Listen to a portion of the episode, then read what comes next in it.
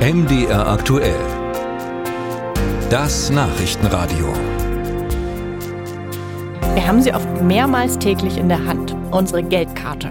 Und wenn dann eine neue ins Haus flattert, meistens noch in einer schönen Farbe, dann hat das was. Sogenannte Debitkarten haben seit kurzem Einzug gehalten in den deutschen Portemonnaies. Wenn wir dann aber auf einmal im Laden stehen und die neue Karte funktioniert nicht, dann kann es richtig ärgerlich sein. Vielleicht nicht unbedingt im Café um die Ecke, den Kuchen kriegt man meistens noch bar beglichen, aber im Urlaub, wenn man den Mietwagen nicht bekommt, oje. Auch das kann mit den neuen Debitkarten passieren. 1700 Beschwerden sind bei der Bundesverbraucherzentrale eingegangen. Ich habe darüber gesprochen mit Madeleine Müller von der Verbraucherzentrale Sachsen und ich wollte erst mal wissen, von welchen Problemen hört sie denn in Sachsen? Hat sie ein paar Beispiele? Also tatsächlich muss man erst mal ganz kurz sagen, wo, wo der Ursprung des Problems eigentlich ist. Und zwar unsere deutsche Girocard kann im Ausland verwendet werden mit der sogenannten Maestro-Funktion in der Regel. Und Mastercard als Anbieter von dieser Funktion hat jetzt eben diese Maestro-Funktion eingestellt. Und als Alternative werden jetzt beispielsweise diese Debitkarten in den Markt gespült und ganz viele Verbraucher halten jetzt eben diese neuen Karten in der Hand. Und wenn man von Problemen mit dieser Karte hört, dann sind das wohl in der Regel Akzeptanzprobleme in den Geschäften vor Ort beispielsweise. Gerade in kleineren Ladengeschäften, da gibt es ja auch oft so kleine Geräte, wo man dann die Karte reinschiebt. Die sehen eigentlich ziemlich neu aus, aber gerade bei mir funktionieren die tatsächlich ganz oft nicht mit diesen Debitkarten. Aber manchmal auch einfach plötzlich im Supermarkt gibt es Probleme. Woran liegt es denn, dass diese Karten jetzt nicht funktionieren? Das könnte eben daran liegen, dass beispielsweise eine Software noch nicht aufgeführt ausgeführt ist oder dass das Gerät diese Karte noch nicht akzeptiert. Und das heißt, es muss die Infrastruktur geschaffen werden, dass hier eben eine leichtere Nutzung für die Verbraucher dann auch geschaffen ist.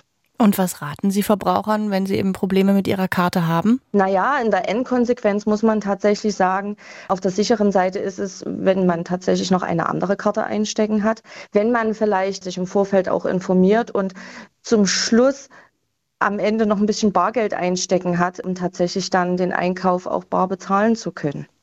Dann sind wir jetzt beim Verbraucher. Ist der Verbraucher auch in gewisser Weise in der Pflicht? Wir empfehlen natürlich, dass man sich damit auseinandersetzt, welche Karte man gerade im Portemonnaie beziehungsweise in der Hand hält und dass man auch weiß, welche Funktion diese Karte hat. Am besten hier mit dem eigenen Institut, also mit der Bank oder der Sparkasse sprechen, sich dort informieren und dann vielleicht auch über Alternativen sprechen und welche Angebote sonst noch vorhanden sind dann würde ich jetzt einfach mal mich selbst als Verbraucher ins Feld führen. Ich nehme einfach diese Karte, gehe in den Laden und zahle.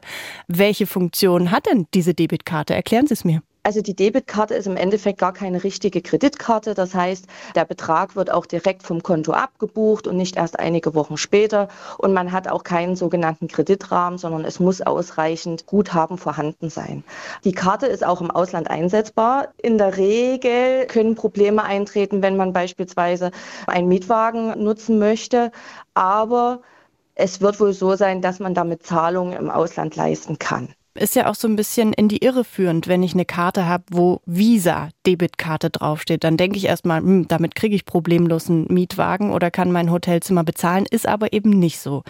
Welche Alternativen habe ich denn jetzt zu dieser Debitkarte, wenn ich die einfach von meiner Bank zugeschickt bekomme? Also hier sind wir an dem Punkt, dass man sich eben genau informieren muss. Was kann man ansonsten noch tun?